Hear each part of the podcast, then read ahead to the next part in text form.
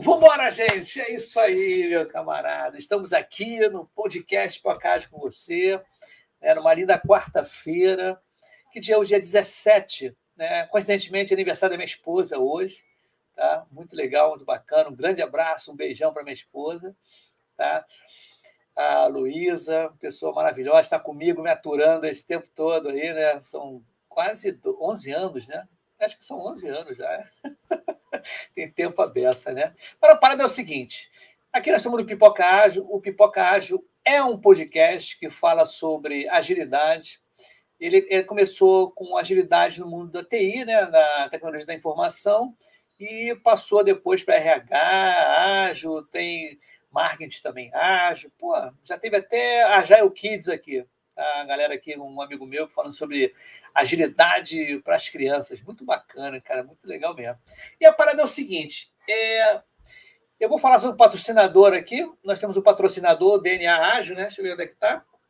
Está aqui, justamente, DNA Ágil, do meu amigo Daniel Nunes, é uma empresa de treinamento, ele dá treinamento de Kanban, de Management 3.0, comunicação não violenta e vários outros né, é, treinamentos tá, no mundo ágil. Vai ser bem legal mesmo, bacana. Um grande abraço, Daniel Nunes.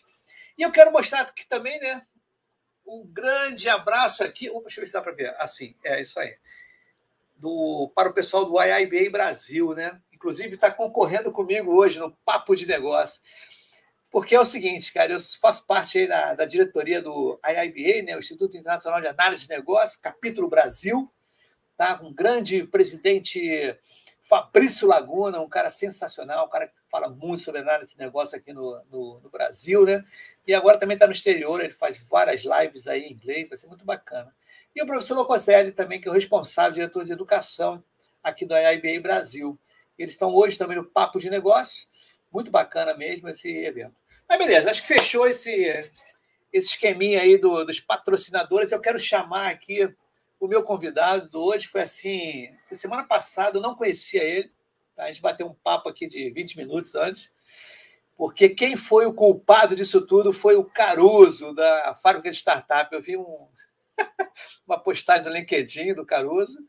Eu falei, pô, legal, pô, né, tá na Rio Gamer. Cara, show de bola, muito bacana. Muito, isso muito me interessa. Eu gosto muito de game, eu não tenho gamer aqui, eu adoro game, mas não consigo, cara. Nunca tive uma console para comprar, mas eu adoro jogar. Às vezes jogo no PC aqui, algumas coisas assim no computador. Mas adoro games, acho muito legal. Então a parada é o seguinte: eu vou convidar aqui no palco do Pipoca Ágil, o meu amigo, agora né, o mais novo, velho amigo, tá? o nosso amigo Antônio Marcelo, Fala, um camarada. Boa noite. Obrigado, rapaz.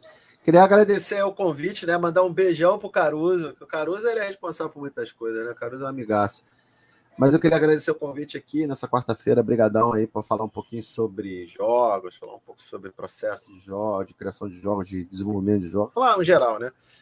E eu já falo, aproveitando que você me convidou, também vou convidar você, quando você puder, dar um pulinho lá na Rio Gamer, lá no, lá no Porto, lá no Novo Cais, né?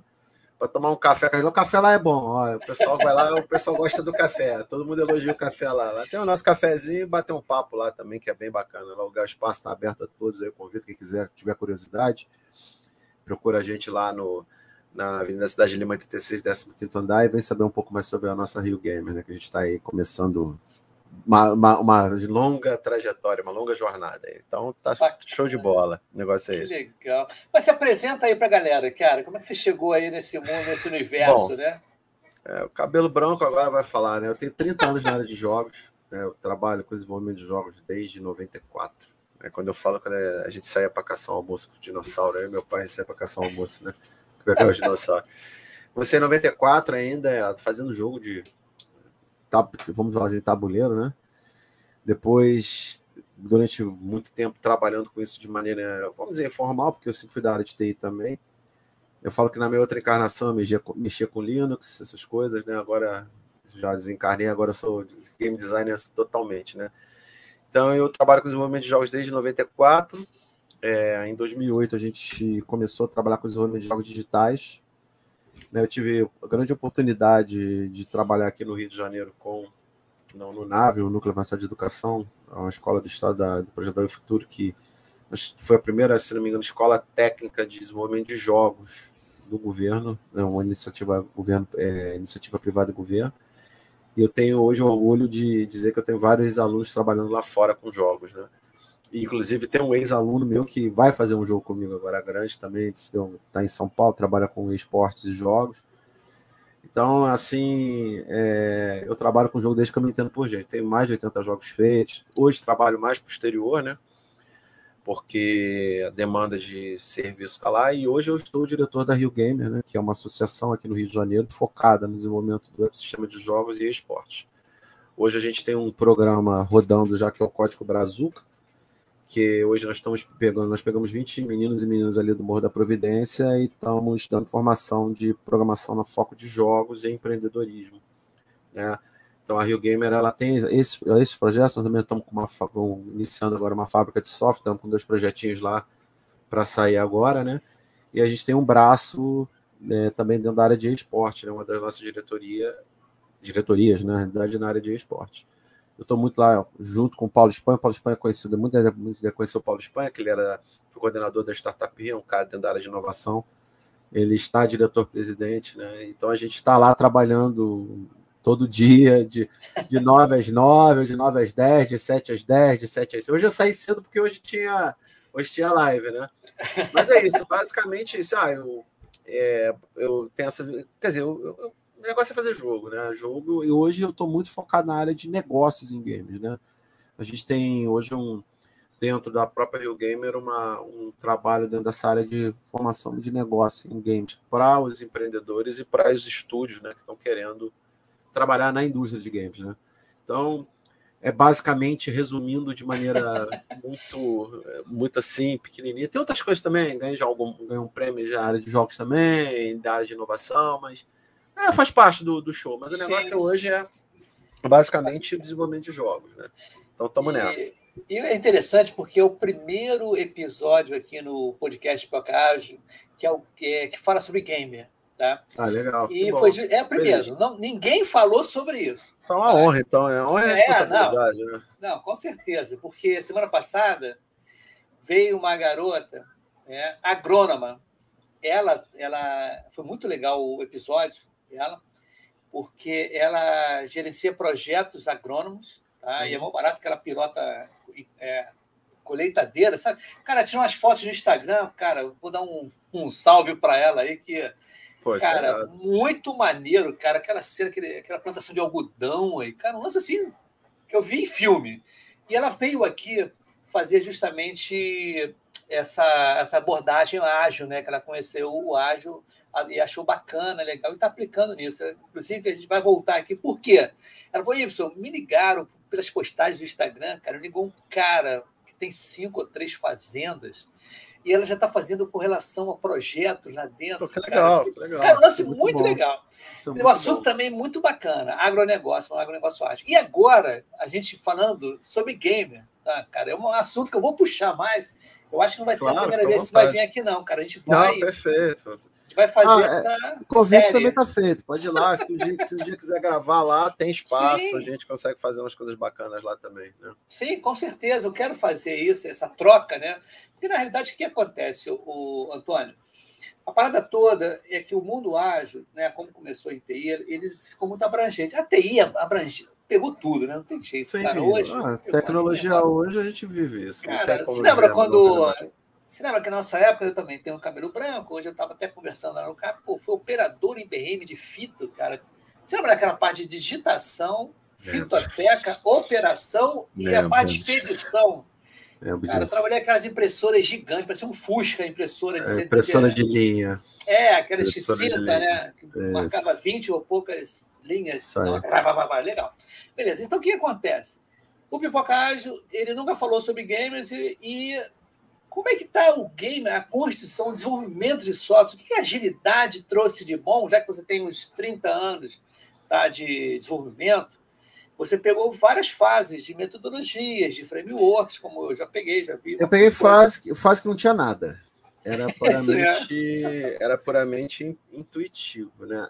Aí eu tenho que contar uma pequena história sobre a indústria de games. A indústria de games, ela ela começa a se entender como indústria na década de 90 mesmo, né? Assim, para valer. Apesar que na década de 70 a 80 a gente teve o grande boom com os primeiros consoles que foram o Atari, né? E isso levou, digamos assim, o videogame para casa das pessoas, né? E já se falava em algumas empresas já, a própria Atari, Activision, tá? que hoje é Activision Blizzard, é, essas empresas elas começaram a fomentar esse mercado. O problema é que a gente, em 1984, a gente teve o grande crash da indústria de videogames. Por quê? Você tinha muitos títulos repetitivos e não tinha nada de, inova de inovação. Tá? É, também a gente nessa época começa a ter os computadores pessoas chegando na, na casa das pessoas com capacidade maior de processamento, capacidade de, de memória.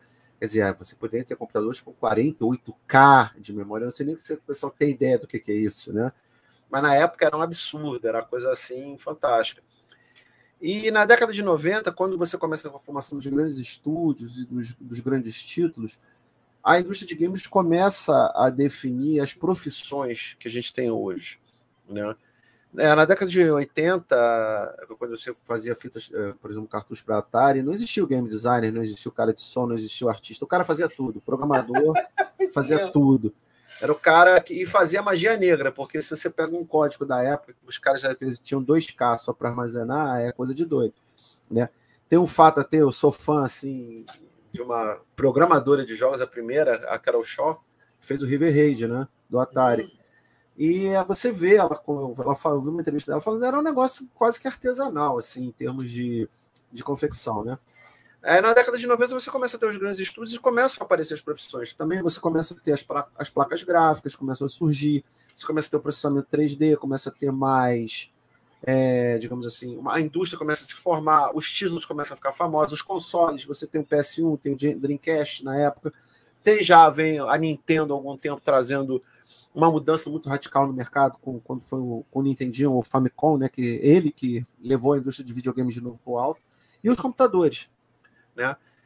E aí, cara, os jogos começaram a ficar grandes. Grandes no que, em que aspecto? Você, por exemplo, tinha o game designer, que era o responsável por todo o processo de criação do jogo em si, mecânica, level design, system design, por aí vai. Você começou a ter o programador, você tem o especialista de som, o artista. E isso foi criando uma equipe, né, multidisciplinar que no fundo, no fundo, você juntava aquela galera e fazia um jogo, né? Nos anos 2000 é que a coisa realmente começou a ficar grande, né? Você começa a ter os consoles como o primeiro Xbox, o PS2, que foi os acho que ainda hoje é o console mais vendido até hoje, né? E aí vai avançando, PS3, PS4, Xbox 360 e por aí vai. Tá? Nessa época a gente já tinha grandes produções, tinha produções de 100 pessoas fazendo um jogo, né? No, a gente começa a ter o surgimento dos jogos indie, que são pequenas equipes também, e no início, e até hoje, vamos dizer assim, tem muita gente que eu, eu uso até hoje, para mim, a minha forma de trabalho é o Scrum. Tem jeito, a gente descobriu o Scrum, né? E, cara, o, eu falo uma coisa: fazer jogo é uma coisa um pouco diferente do que as pessoas pensam com relação a fazer um software, né? Porque jogo você pode ter um jogo de mesa, um jogo de tabuleiro, um card game, é um jogo que tem um processo de desenvolvimento né, que às vezes é um cara só, às vezes tem uma equipe, é mais raro uma equipe, mas geralmente é um designer só. E o jogo eletrônico ele tem uma equipe multidisciplinar que precisa ser coordenado para o projeto poder andar. Então nunca se falou tanto em prazo e escopo como se fala dentro da indústria de games. E geralmente muitos prazos são quebrados e às vezes você tem desastres que acontecem. O último aí foi o Cyberpunk 2077. Quem jogou sabe o que eu estou falando. Né? Mas o, toda essa metodologia começou a ser colocada dentro da indústria de jogos. Porque, primeiro, as, quando você tem um grande estúdio hoje, às vezes não é um corpo só que desenvolve um jogo. Você tem, você terceiriza ou quarteiriza serviços. Isso precisa ser organizado de alguma maneira, né? A figura de, por exemplo, de um product owner, né, que a gente sempre fala, ela é muito vista hoje como dentro, pelo menos, da, da, das pessoas dos estúdios que eu trabalho, do produtor do jogo, que é um cara que eu, que eu falo brincando, é o cara que brande o Scott, né? que coordena as equipes e faz, obviamente, toda a integração de, vamos dizer assim, dos Scrum Masters das equipes, né? Então, é um processo que, quando é muito bem executado, ele flui muito bem. Só que você precisa ter um controle muito grande no que relação a prazo, que geralmente é o grande problema dos jogos. Prazo. Né? Hoje, é, algumas empresas, principalmente, eu não queria falar muito desse assunto, porque senão divertou um pouco, que é sobre o NFT, essas coisas, né? Que hoje os criptogames Sim. estão aí no mercado, né? É, o, as empresas hoje elas estão muitos, principalmente em estúdios indie ou estúdios pequenos, estão trabalhando com jogos que a gente chama de early access que eles vão sendo lançados à medida que vão sendo desenvolvidos. Você compra um acesso antecipado do jogo e acompanha o desenvolvimento e pode participar. Mas o, o que é importante nessa história, que eu vejo, é que equipes muito grandes, né, você acaba trabalhando com várias coisas diferentes dentro desse, desse meio para manter esse time rodando. Às vezes você tem uma parte da equipe que está num país, outra parte está em outro. Uh, e se você não tem assim uma, vamos dizer assim, fazendo um, um, fazendo um trocadilho, se você não tem uma agilidade Sim. de trabalhar com essas equipes e ter uma comunicação rápida, ter tomada de decisões rápidas, o teu projeto começa a sofrer atrasos e começa a sofrer uma série de problemas técnicos. Tá? Tem algumas histórias tristes aí que a gente ouviu falar de alguns projetos que foram verdadeiros megaflops, né? Que saíram antes do tempo, saíram depois do tempo. Né? é, teve um que é um clássico no, no Man's Sky, que ele estava super hypado, a Sony estava botando muita grana nele e ele saiu cheio de problemas. Então foi aquela Isso. história, eu vou fazer antes para ver se lançou no mercado por causa de pressão de investidor. E Sim. todo o processo foi por água abaixo. Hoje ele está direito porque foram feitas várias correções durante os últimos anos. Hoje é um jogo top. Mesma coisa que eu falei do, do, do Cyberpunk, que era um jogo altamente esperado no mercado da CD Project, que fez um título, o, o Witcher, né? que é um sucesso, Witcher 3, eles fizeram esse jogo, e esse jogo foi um mega flop também, por causa de bug. Então, você vê, às vezes você trabalhando com uma metodologia no, dentro do, do desenvolvimento de jogos, não basta só isso. Tá? É, a gente fala muito é, dentro do desenvolvimento a gente precisa ter um processo muito bem definido. Tá? E você tem que ter uma equipe muito bem azeitadinha. Ou seja, às vezes equipe grande não significa sinônimo de equipe eficiente. Tá? E às vezes uma equipe pequena enxuta faz obras de arte. Vou dar um exemplo, na minha opinião, que hoje eu tenho um jogo que eu tenho jogado muito, que é o Valheim. Ele foi feito por seis suecos. Esse Caramba. Jogo. E esse jogo hoje está na Steam, né? Eu não estou levando jabá por ele, não, porque o jogo é bom mesmo. ele é um jogo do estilo survival, né? De mundo aberto, com uma série de coisas, que ele é primoroso. É um projeto que tem consistência. E, e foram seis caras que fizeram. Caramba! Então, quer dizer, você vê se você trabalhando com o teu processo de maneira correta, usando metodologia ágil, ou outras metodologias também podem acontecer, tá? Mas você tendo uma equipe que realmente esteja muito bem conduzida por um produtor, tá? Você tem resultados maravilhosos.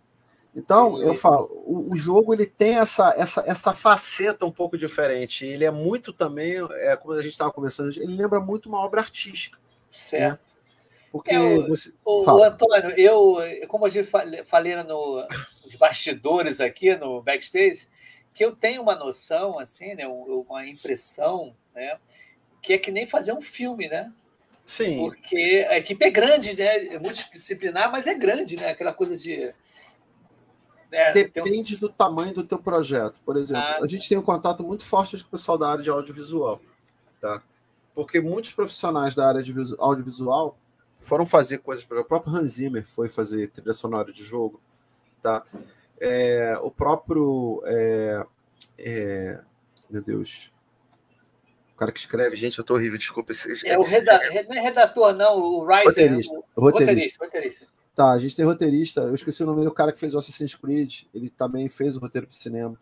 Tem roteiristas de cinema trabalhando em jogos hoje. Então, é, uma, é, uma, é, uma, é, é muito parecido com o processo de um filme. Né? Até o modelo de negócio, dependendo do tipo de jogo que você vai trabalhar, é bem parecido com o filme. Apesar que hoje já tem alguns modelos de negócio bem diferenciados, né? Ainda mais agora com criptomoeda e com NFT. Então, é, é muito parecido. E você precisa ter um processo muito bem definido. Quando eu falo de processo, é realmente é ter início, meio e fim. E dentro desse início, meio e fim, você tem que ter uma metodologia que carregue isso. Eu, por exemplo, nós usamos direto o Scrum. A gente trabalha com ferramentas como, por exemplo, o pessoal não gosta, mas eu acho legal, é uma ferramenta que nos atende, é o Trello. Sim, ela, a gente consegue simular o que a gente precisa, a gente trabalha com todas as nossas não, as nossas deadlines e nossas sprints. Um, entendeu? E tem um esquema, é o seguinte, cara, é o que diz no manifesto ágil, no, naquele princípio, né? Seja simples, né? Simplicidade. Que não adianta tem, complicar, né? Tem o famoso KISS, né? As regras do KISS, né? Conhece? Isso. Diga, diga, do... diga para é... os ouvintes aqui. It, it's simple, stupid. Ou seja, mantenha a coisa simples. Eu falo que o ótimo é, é do bom. Sim. Muita gente cai num erro isso é muito comum na indústria de game, na, principalmente por quem está começando a desenvolver jogo, é querer fazer um mega jogo. Quer fazer o God of War, quer fazer o, sei lá, o Mega Blaster Fortnite, jogo, Fortnite. mundo aberto. Cara, começa fazendo um jogo simples para você entender como é que é o processo de construção de um game. Tá? Eu falo, até inclusive, eu sou um defensor ardoroso das Game Jams, né? que, são, que são eventos que o pessoal, em 72 horas, produz um jogo. Né? Então, participar disso para você entender quais são os problemas que existem no processo de desenvolvimento. É claro que aquilo é uma coisa micro, mas quando você vai para um nível mais macro de um processo, de um projeto maior, de um, dois anos ou de alguns meses, você começa a ver que as coisas são parecidas. Só escala. Tá? Só escalado, né? É, só escalado. Só que é preciso você entender como é o processo. E também é importante que a equipe comece a desenvolver ferramentas e processos e metodologias de trabalho para se adequar ao que ela quer produzir. Exemplo, Sim.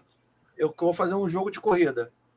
É uma, é, é, tem um conjunto de características específicas daquele jogo e é interessante trabalhar com profissionais que já tenham, estejam habituados a trabalhar com esse título. Se eu vou fazer um jogo, por exemplo, um RPG, é um outro processo e é uma outra pegada. São mecânicas diferentes, são processos diferentes, são é, profissionais até diferentes, dependendo. Entendeu?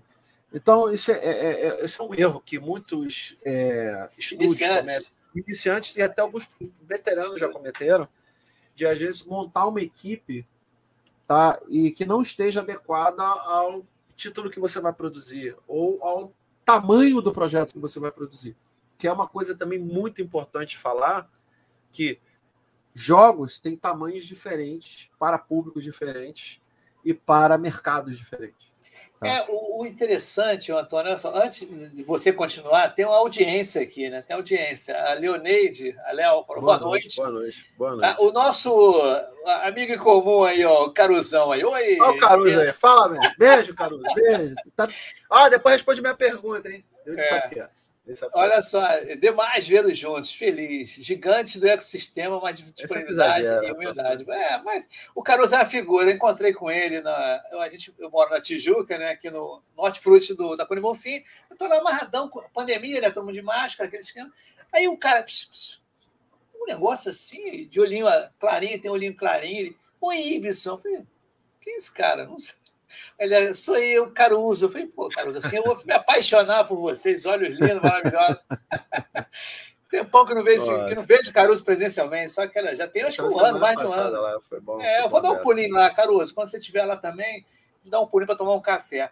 Mas tem mais gente aqui, ó. O Paulo Miele mandou aqui. Boa noite, amigos. Boa noite, Pipoca noite. pipocando na panela. O nosso amigo, é, o Caruso, né, deu auxílio roteirista, né, que deu a cola, deu uma colinha. E o Sérgio Inácio, ele está aqui, boa noite, um camarada de gente boa, boa ele é contador, já está no meio do, da agilidade, que lançou aqui no Pipocagem um produto, um Pô, framework. legal. É, mandou um framework. Ele, como é que pode ser as coisas, cara? Network, e você está antenado nas coisas, é interessantíssimo. Eu trouxe aqui um camarada, professor da FGV, que está lá em Portugal, um ex-piloto da Fábio, o cara, pô, 30 anos pilotando caça, grande outro, e ele fez um framework híbrido, chamado Flex, Hélio Costa. Maneiríssimo, maneiríssimo. Então, esse nosso amigo aqui, o Sérgio Inácio, que eu conheci ele no, acho que no Clubhouse, eu acho. Acho que no Clubhouse, eu acho. Depois... Ele, foi, ele veio comentar comigo, pô, isso é interessante que eu estou fazendo um produto para mim, alguma necessidade minha, porque veio a pandemia, ele contador, amigo. E o problema de planilha para cá, planilha para lá, e uma zona, ele contratou uma empresa para fazer um planejamento. Um, um desenvolvimento desse software para a necessidade dele. Ele vendo aqui o Flex, falou, cara, eu estou fazendo um produto. Eu estou fazendo uma, uma coisa para mim. Pois é, isso aqui é interessante, né? Você então, ter essa, essa percepção. É um insight, ele teve um insight vendo aqui o Pipoca Rádio. Falei, cara, então vai ter que fazer o lançamento aqui. Então nós temos o lançamento, Hebron, tá? Foi muito legal, ele contou a história toda do Hebron, ele é contador e está no mundo da agilidade com esse negócio, cara, muito bacana mesmo. Então, o que é bacana também, o Antônio, é que a gente, né, enquanto fala de agilidade, você está falando que você usa o framework Scrum, que justamente jogos têm sempre atualizações, né, cara? Atualização é constante, né? Ou não? Como é que é o negócio? Olha, Conta vamos lá. Aí. Isso aí é, como eu falo brincando, é uma faca de dois legumes, né? É, a gente está hoje convivendo com outro mega flop aí na indústria, né? De atualização. Uma atualização, acho que chama atualização caça-níquel, né? não sei se o pessoal conhece o GTA San Andreas. Ah, sim, isso aí. Eles fizeram remasterização e tá um. Nossa, tá um desastre. É, o que acontece? Geralmente, quando a gente trabalha com. Hoje, é, é, é, que mudou um pouco a filosofia do mercado. Né? Antigamente se trabalhava muito com título fechado, você lançava e acabou. Hoje, de uns, de uns anos para cá, foi criadas DLCs, que são expansões para o jogo, algumas atualizações que eu digo novas missões, coisas novas que você coloca ali dentro. Só que aí eu falo uma coisa que é muito, é muito importante: o jogo tem que estar muito bem construído para você poder suportar essas atualizações. É, o que é muito comum fazer é atualização de driver, atualização de alguma coisa para placas novas, esse tipo de, hardware, de né? hardware que aparece. Agora, quando você tem uma atualização de um game de uma versão para outra, é, é praticamente um jogo novo. Eu tenho um grande exemplo que eu achei muito bem, assim, que eu gosto de falar, que é do World of Warcraft. O World of Warcraft, durante, se não me engano, 10 anos, ela, ele trabalhou com uma engine e depois ela fez, ele fez uma grande atualização no engine e o jogo não teve muitos problemas no início. Né? Então foi um, projeto, foi um processo que eles ficaram trabalhando acho que por dois anos e fizeram essa atualização para melhoria de gráficos, melhoria de jogabilidade, algumas outras coisas. Né? É, é, muito comum a gente, quando tem um título, fazer um novo título baseado naquele. Por exemplo, você tem o Assassin's Creed 1, 2, 3, 4, 5, e por aí vai, NX 200, eu falo brincando até, tem até uma crítica com relação a isso, mas tudo bem mas é para justamente atender uma nova demanda de mercado. E quando você, por exemplo, tem upgrades em consoles, PS3, PS4, existe uma atualização para esses novos, no, novos hardwares.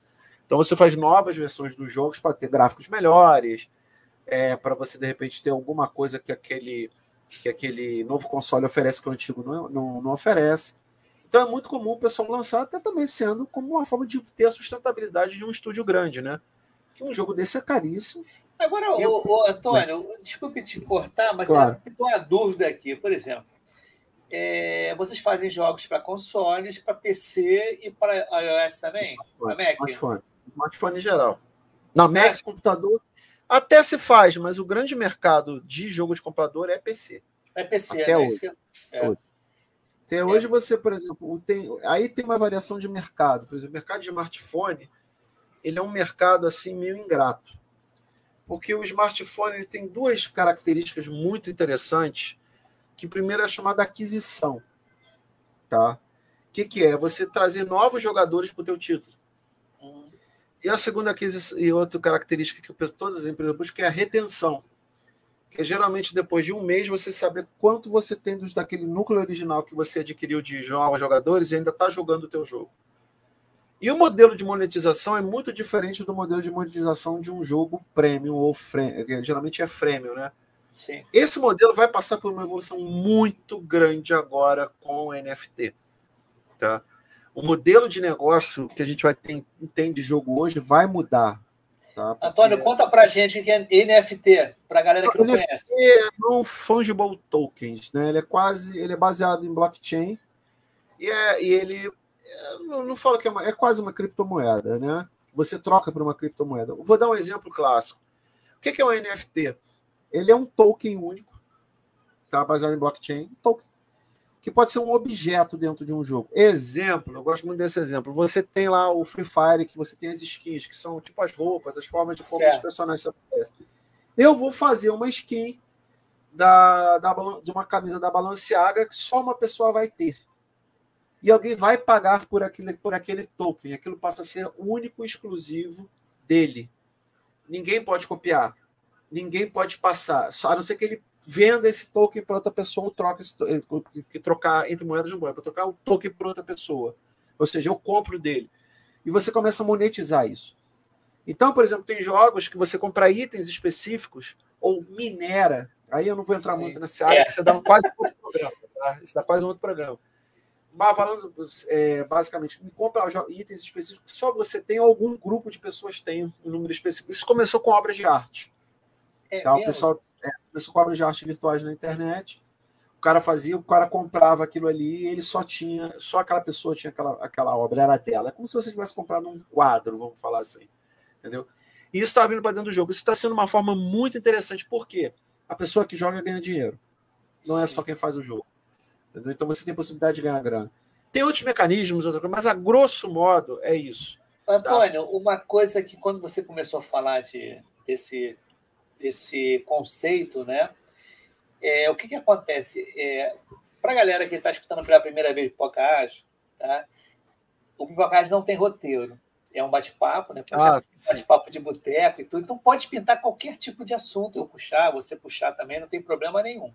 Uma coisa que eu vou perguntar para você é que está é que tá no, no trend top aqui, né? É o seguinte: Facebook, metaverso. Uh. Second Life 2.0. Second Life, é 2.0. Eu, escrevi um artigo semana passada sobre isso. Lá, tá lá Ninguém falou mais de Second Life e botaram o metaverso. Não, porque agora. Mas, pô, isso já existia há muito tempo. Olha, gente, olha né, só. É, é, é, é, olha, eu vou, eu vou falar uma outra palavra agora para o pessoal procurar, que vai ser a nova buzzword. Algorética. Depois vocês dão uma olhada nisso, tá? Algorética. Mas, enfim. Cara, o, sei lá, eu sinceramente eu acho o modelo de negócio do, do Facebook extremamente nocivo, tá? É uma rede social que ela tem um algoritmo que ela simplesmente ela trabalha muito mais o hate, o hate, o ódio do que qualquer outra coisa. Sim, sim. Né?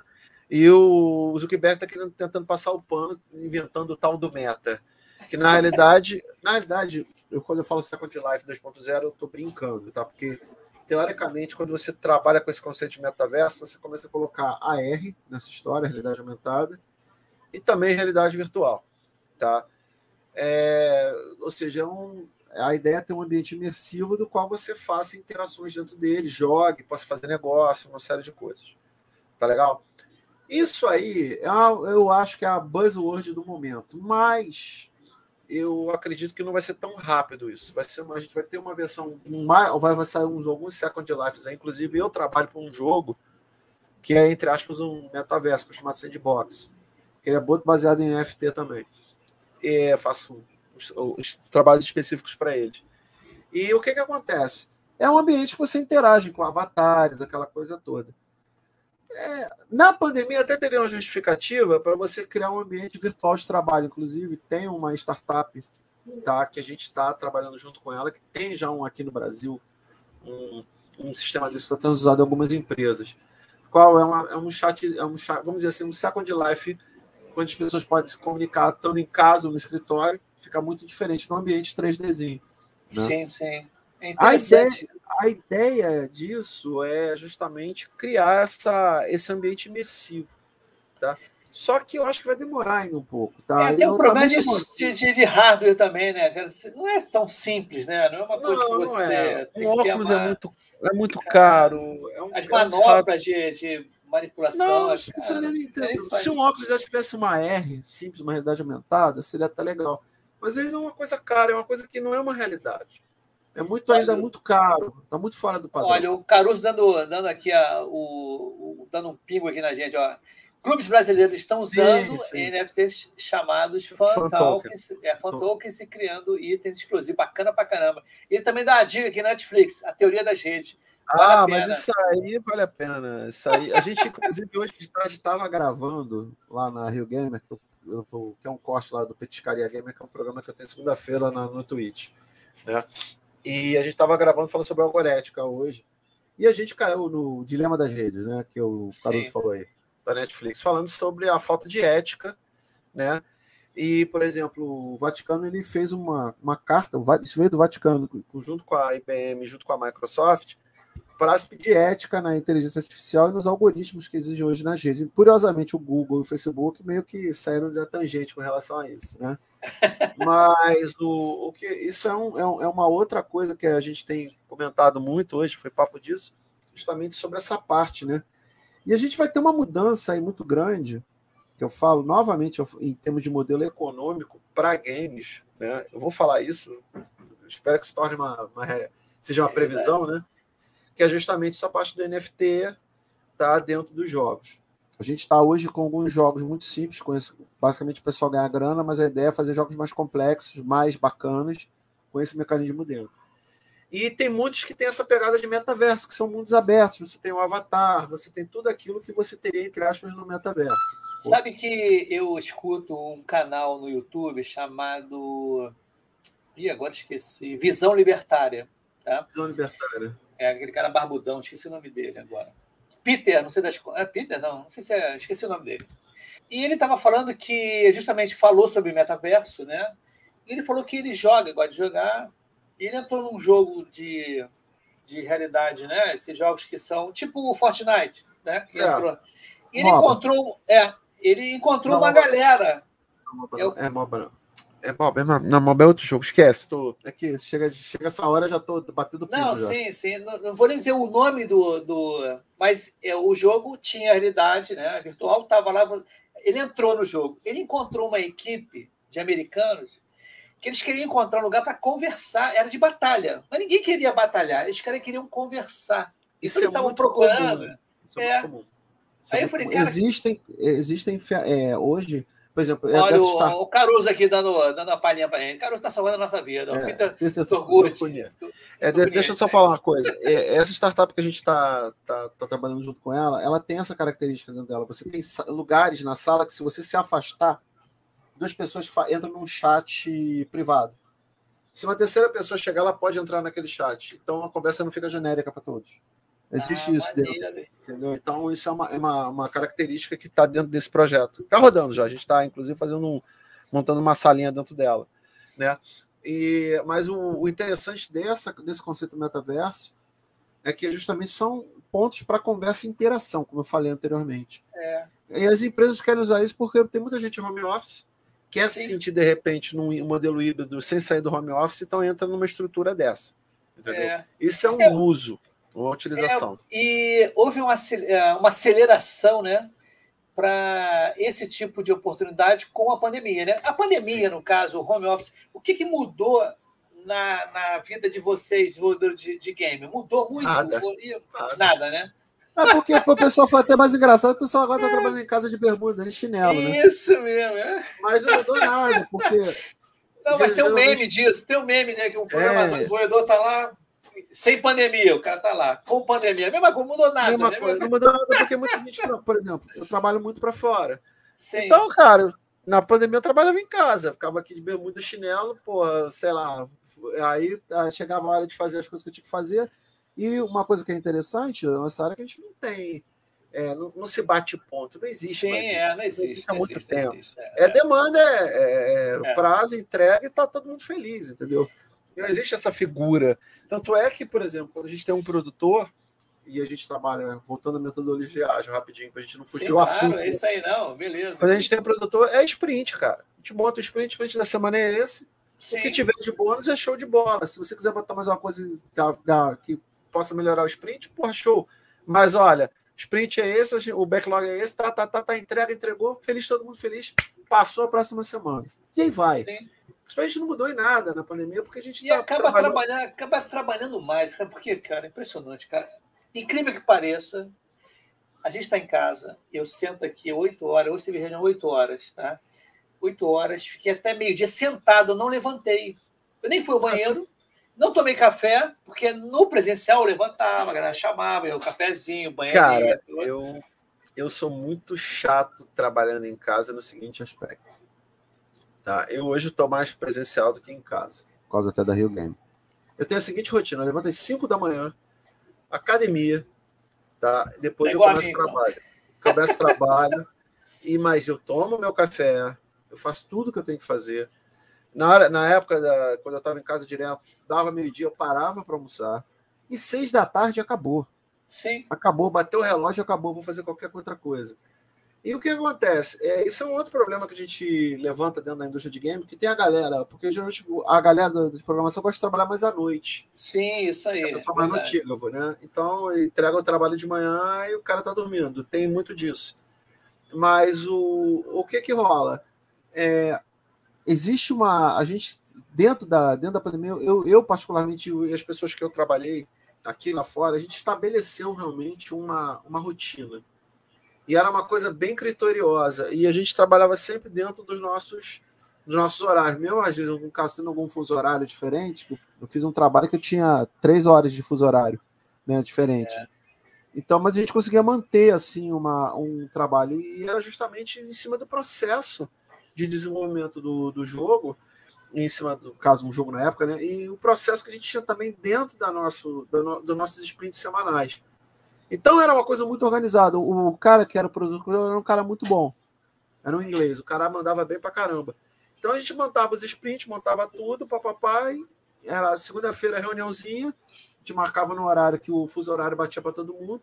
20 minutos no máximo de reunião, não tinha aquele lenga-lenga, era pá, pá, pá, pá. É isso aí. Trello lá montado com as coisas, vamos fazer. Qualquer dúvida, chama no WhatsApp, que a gente falava muito pelo Discord, é. diferente é. do Brasil, lá é o Discord, né? E sexta-feira a gente fazia uma reunião de apresentação para fechar a semana. E beleza, algum problema, papapá, passa para o sprint da semana que vem, ou fechou esse sprint, vamos para o próximo. E assim foi o projeto, foram seis meses de projeto, a gente entregou tudo direitinho. E você vê que ele comporta direitinho, né? O Scrum, essas entregas contínuas, né? As frequentes. Pra gente de game, eu vou ser sincero, eu, para mim, hoje é, é, é, a minha metodologia. Eu não, eu, eu, ah, tem outras, tem não sei o que. Cara, é o seguinte: qual é a melhor metodologia que existe? Aquela que você se adequa é aquela que funciona melhor para você. Perfeito, perfeito. Não entra naquela de, ah, modinha, não, agora é isso e aquilo outro. Só se for um negócio muito bacana, que realmente vai te melhorar da performance dentro do teu projeto, não caia na modinha, galera. Porque é que nem o pessoal chega para mim, qual é o melhor Game Engine? O Game Engine é um, um, software que você pode criar jogos e aplicativos dentro dele, facilita o processo. Certo. É aquele que você melhor se adapta. Com certeza. Tá? Então não entra nessa de, ah, eu, pô, eu ouvi falar que agora tem metodologia XYZ que é revolucionária. Você acaba botando porra, um elefante branco dentro da sala. Não rola, cara. E, não rola, não. E quando você tem prazo e escopo muito bem definido, porra, pega, cara. E, e dá ruim, como a gente fala, dá muito ruim. Dá muito Sim, ruim. Com, com certeza. Bola de com neve. Certeza. Bola de não, neve. Com certeza, cara. Isso aí eu vejo acontecer diariamente, as coisas acontecendo dessa forma. E muita gente já falou aqui no Pipocário sobre isso. Voltando um pouquinho desse, desse lance do, do hábito, né, do, do home office, o que fez comigo? A gente tem o mesmo hábito. Eu acordo sempre cedo, vou para academia. Então, o que acontece, cara? A roupa que eu uso é a roupa da academia, que é a mais fresquinha aqui para o Rio. Cara, e é mais confortável possível, amigo. Fico o dia todo com ela. Não, eu chego, eu, geralmente eu chego. Como que eu fazia na pandemia? Quando a academia estava fechada, eu montei uma academia em casa, né? Ah, então eu levantava, fazia. Eu, eu, moro numa casa de, de, de vila que tem um quintal enorme. Eu treinava lá embaixo, aí subia, tomava meu banho, sentava, meu cafezinho e começava o dia. E a gente ia embora. Mas foi muito importante isso, porque durante a pandemia, essa criação desse hábito, porque eu, eu infelizmente, né, é, além dos problemas que nós tivemos com o Covid, pessoas próximas faleceram, tive alguns amigos que faleceram né, nessa pandemia, né? Isso ajuda muito o mental das pessoas. Sim. A pessoa tem uma rotina. É, eu, particularmente, não senti muito a pandemia, assim, em termos de é, é, ficar, sei lá, depressivos, nada disso. Para mim foi, putz, agora eu vou poder fazer o que eu quero. Então, eu estava trabalhando em casa com um cliente na época é. e fazendo meus projetos. Mas eu tive casos de pessoas que realmente entraram numa depressão. Tem uma amiga que realmente, ela, o caso dela foi muito sério. Ela entrou num processo de depressão bem brabo e, pô, foi, foi, foi punk. Porque ela tinha uma rotina toda focada no presencial, de viagens, essas coisas todas. E eu imagino você, você cortar isso tudo da pessoa. A é. pessoa sente. Entendeu? Não, sente, sente mesmo. E ela não estava preparada para a situação. Então, na realidade, essa parte de você trabalhar todo esse aspecto mais do eu seu ter uma rotina bem definida, tá? Você seguir realmente esse roteirinho, pô, ajudou muito, cara. E isso foi para mim está sendo usado até hoje. Hoje meu trabalho está muito melhor. Entendeu? É, a gente tem mais atenção, mais foco, né? Interessante isso, cara. Impressionante, cara. Ah, eu gosto de presencial porque eu gosto de andar. Uma coisa que está faltando isso. é andar, ver loja. Eu sempre gostei de um Saara aqui no Rio de Janeiro, né? Sempre gostei tá. na hora do almoço, ficar pesquisando ali, comprando coisa. Agora estou comprando coisa pra caramba na Amazon, nesse AliExpress, encontrei essas ah, aí. É, aqui a gente né? em Pô, casa foi uma coisa. Toda hora os caras estão. Isso, aqui na portaria, Tá legal, beleza. Comprei agora fone de ouvido. Comprei dois fones de ouvido logo. O Natal vai chegar, vou comprar para Papai Noel. Mas a parada é o seguinte, cara, a gente está com 44 minutos tá, de podcast, tá, de conteúdo. A gente está arrumando para o, o, final aqui, né, para a gente dialogar muito, porque a gente também teve um dia muito longo de trabalho. Não será a primeira vez que você vai vir aqui com certeza. É, tá? Agradeço, agradeço. E se você quiser chamar mais gente ou indicar pessoas da Rio Game, pô, isso tem uma galera aqui de programadores, pô, ah, pode gente fala, te chama o Paulo Espanha logo para ele falar sobre inovação aí, a joia que Pô, show muito. de bola, show de bola. Tu já vai no ouvido do cara já dá um. Olha, ah, foi no podcast. Ah, a gente vai. Amanhã vai, ter um dia, amanhã vai ser um dia punk. Amanhã vai ah, ser um é? dia bem punk, porque amanhã tem aula com os meninos lá do Código Brasil, que tem quatro visitas que nós vamos receber amanhã. Então amanhã vai ser punk. Fora uma reunião que vai começar às 5 que não tem hora para acabar. Essa é minha, né? Então é, não, é pedreira. É não, então você fica assim, o convite fica aberto, tá? O Pipocagem, você tem meu WhatsApp. Não, você pode. O, o, Caruso, muito figura, o Caruso teve um dia, uma sexta-feira. Eu fui Pipocagem tudo. Eu tava quente, o cara. Acho que foi dezembro, não lembro quando, depois ele vai falar aí. Aí ele ligou para mim. O que foi, Caruso? Ele não é de ligar para mim, né? Ele não é amigo de ligar, mas ele ligou para mim. Entra numa live aí. O cara tava comendo sem camisa. Eu entrei. Tinha uns quatro ou cinco camaradas. E os caras, eu acho que era de marketing. Depois eu confio de marketing. Foi um podcast também, cara. Os caras muito gozados do pacto. Eu ri muito. Falei, Caruso, cara, eu tô aqui às nove e meia, quase dez horas. Não, entra aí, vamos participar e tudo. E pra galera é o seguinte. É, o Caruso, eu, eu, lembrei um negócio com ele aqui nos bastidores, foi muito gozado. O Antônio já me conhece, né, não, Antônio? Sim, eu, Você me conhece. Eu, eu, lembro dessa história. O que, que acontece, galera? Eu falei até na semana passada sobre isso. Vai estar. Tá, porque, por que, que eu lembrei disso agora também, o Antônio? Por que, que veio à tona de novo? Vai ter um Feio Night de novo, com o Vitor Gonçalves para fazer, só que acho que vai ser virtual. E para a galera que estava assistindo, que está ouvindo agora, gente, é até bom contar essa historinha, que a historinha é até uma maneira meio, meio interessante dos perrengues que a gente passa né, na vida, né? Cara? Pô, Tem uns perrengues meio bravo, né? Tem então, eu. É, então é interessante que o Antônio ele foi testemunha, que eu não sabia. É o seguinte: Fail Nights é um evento para contar os problemas que você teve numa implementação de alguma coisa, na área. As falhas miseráveis. As falhas miseráveis. E o Vitor tinha colocado, poxa, gente, vai ter que ter um, um, um, um na galera que está escutando, se tiver alguém aí, pode falar. Eu falei, cara, levantei meu dedo, falei, ó, tem uma história boa para contar. E beleza, a coisa foi acontecendo lá e chegou a minha vez de contar na plateia. Só que a história que eu contei, eu vivenciei no dia. E a história foi que eu fui fazer uma entrevista, né? E eu chorei na entrevista. E eu chorei nesse dia também. Né? Eu estava lá, não é mentira. Ele chorou realmente. Só para confirmar, tá? Realmente aconteceu isso, eu me lembro. Tanto é que foi um caso assim, foi impressionante. A galera ficou muito assim. Comovida, cara. E teve gente aí, o amigo meu, Fábio Mourão e, e o Júnior Rodrigues, eu vi bastante neles ali.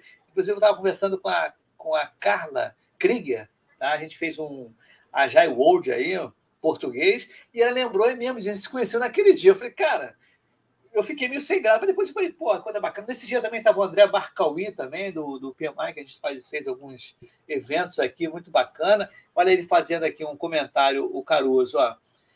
Pô, vamos fazer na fábrica o híbrido. Eu uso o PIN até hoje. Eu guardado e... até hoje também. Está guardado é aqui nas coisinhas do. É, do, do não, com certeza, tá é legal. Tá então, o que, que acontece, Antônio? Depois do, do Fail Night, eu conversei com o Caruso, quer dizer, nesse dia eu conheci o Caruso, eu acho, foi nesse dia. Não lembro se foi esse dia.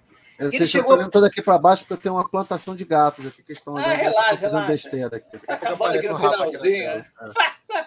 Aí o que, que, acontece? O Caruso veio me chamou. Eu não conheci o Caruso, não. Ele falou: vem cá, Ibson, você do Pocahontas, vem só. Ele, ele mandou no celular dele, ele postou para a galera dele uma foto, que era o início do podcast Pocahontas. E eu tirei uma foto com três microfones, dois computadores assim, né? Gente, aqui o, o setup do Pipoca Ágil, tudo. E ele postou para a galera, galera, eu quero um podcast aqui no Five Credit Startup, assim. E eu fui nesse dia. Né, né ô Caruso? Legal, uma parada dessa, cara. Legal eu achei isso. o máximo, cara, e a gente tem uma amizade muito boa. Então, meu, meu, meu, camarada, eu quero agradecer a sua presença, mas antes de você ir embora, eu queria que você desse um pitchzinho aí de um minuto, dica, agradecimento, né? Beijo para mim, pro papai, para Xuxa, aquele negócio todo que a gente faz. Não, né? o que eu falo para todos é o seguinte: olha só. É, primeiro, agradecer a oportunidade aqui, tem muita coisa para contar. É, como eu falo, é papo de mesa de bar mesmo. Né? Mas eu queria fazer um convite a todos, né, novamente. É, se vocês tiverem a oportunidade, quiserem conhecer a Rio Gamer aqui no Rio, né, que é o nosso projeto, que a gente está é, lá, lá no Novo Cais, que, como eu falei, é uma associação focada tanto na área de desenvolvimento de jogos e esportes. A gente está hoje trabalhando lá direto, né? E estamos aí. Temos alguns projetos que ainda não posso falar, que vão começar a startar agora em janeiro também, projetos legais. Né? E, mas é o seguinte, sinceramente, gente, que eu falo, todo mundo pergunta para mim, aí como é que eu faço, como é que é, cara, você, como é que você é, aprende a fazer jogo, aprende a usar metodologia ágil é, dentro do de, dentro da indústria de jogos? É o seguinte, cara, é fazendo um jogo tentando quebrar a cabeça para fazer um. Melhor, é um melhor modelo, né? E é isso, assim, eu, eu acho que hoje a gente, quando eu comecei, não tinha nem um centésimo dos recursos que a gente tem hoje para aprender, né? Ou então para desenvolver algum produto dentro da área de games. Era muito terra e barro fofo que eu falo. Hoje a gente tem é, gratuitos, a gente tem tutoriais, milhares de tutoriais aí no YouTube, tem cursos mega baratos aí na o demais da vida. Então, é aquele negócio. É, fica muito fácil fazer uso, né? E ao mesmo tempo, toda essa parte de projeto, que eu acho muito importante, que projeto e produção de games, que é uma coisa que pouca gente fala e é um dos pontos mais importantes dentro da confecção de um jogo, além, claro, programação, tudo.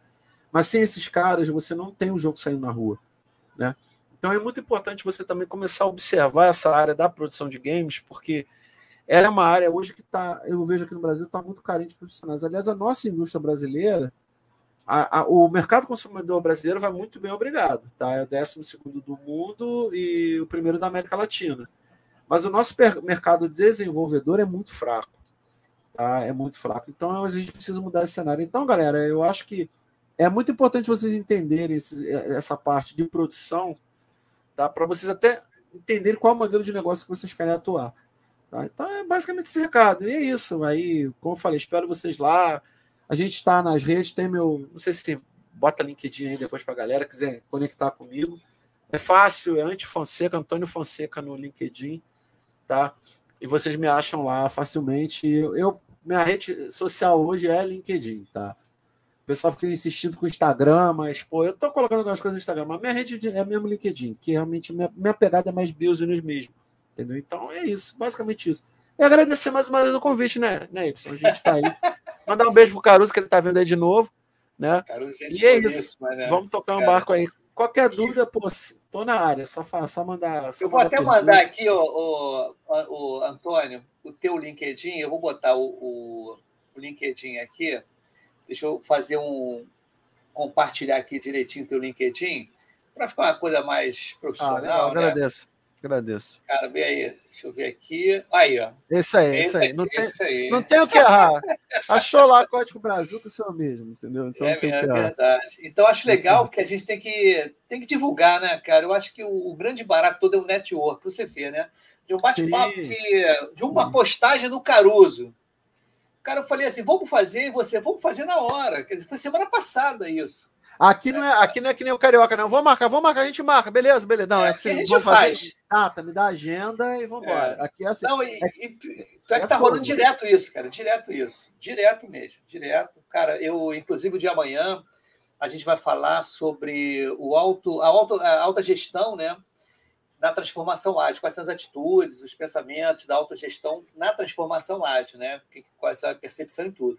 E o rapaz que vai estar aqui amanhã, o Tomás, eu conheci ele num workshop que eu fiz num sábado desse, assim, a gente entrou no mesmo grupo, a gente, muita coisa em comum, a gente falou lá e tudo, papai. Aí, rapidinho, eu já chamei meu amigo, vamos fazer episódio aí?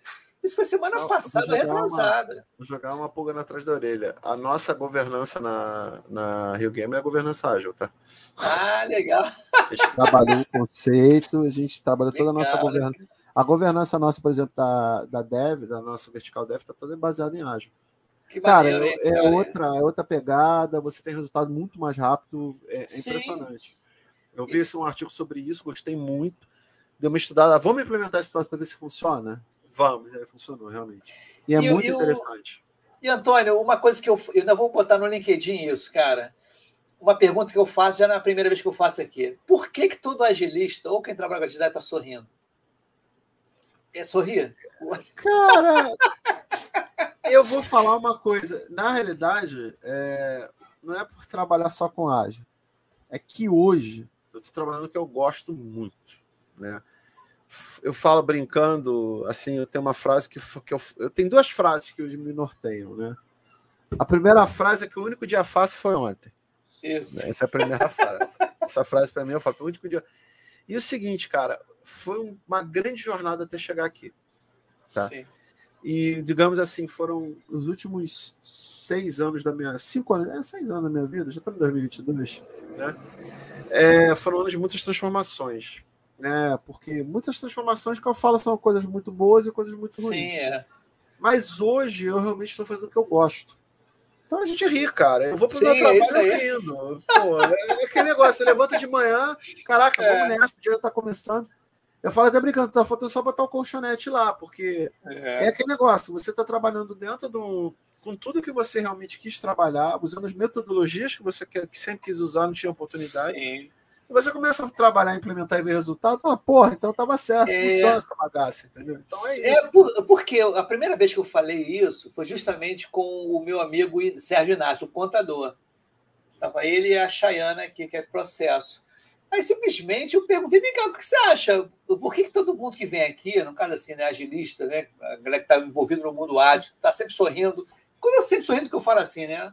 Não está uma pessoa triste, amargurada ou. ou ah, mas sabe a palavra tristeza, pelo amor de é. Deus. Aí Pô. o cara falou assim para mim, o Sérgio falou assim mesmo. Pô, você sabe o que eu noto? É porque a gente, né, com o ágil, a gente obtém resultados muito rápido. Tá? Há resultados rápidos, você mostra o resultado. Você não fica de seis meses para ter um resultado, um ano, dois anos, três anos. E isso é uma das causas. Ainda vou fazer uma enquete lá no LinkedIn para a galera fazer, mas aí vai, vai ter aqueles haters, né? Ah, porque tá feliz que gosta de abraçar árvore, é porque tá feliz que só faz curso desde... então eu, vou, eu vou fazer uma polêmica lá. Lá na Rio Game ninguém abraça árvore, não, cara. É isso aí. Isso aí lá tá é pedreira. Lá a galera, a gente, tanto todos lembram da cara, ninguém abraça árvore aqui. Aqui a galera é. é o você, faltora, né? O faltora, é, o faltora, né? Se quer trabalhar, vem. Se não quer trabalhar, nem chega perto. Porque, ó, a gente rala, cara gente Não, rala. Certeza, é. E o mais importante é a entrega. A gente sim, tem sim, que ter sim. entrega. A gente trabalha, tudo que você, a gente utiliza, tudo que você fala, você prega, você, você tem que ter entrega. Você falou, ah, o ágil permite a gente entregar rápido, mas entregar com qualidade. Sim, entendeu? com certeza. É. Então não adianta você falar que faz, faz não entrega. Aí já era, pô. Não, não rola. Não, é que não, esquema, se olha, olha, eu cumpri meu cronograma não sei se está certo, mas eu entreguei o sistema na data. Antigamente você lembra aquele negócio, né? O, o, grande meme. Agora, olha só, tem um último comentário aqui da, da Léo, amando esse bate-papo. Viu como é que é legal? Maneiro, a coisa é maneira. Olha só, não sai correndo, mas tem só cinco minutinhos depois, ah, tchau para a galera.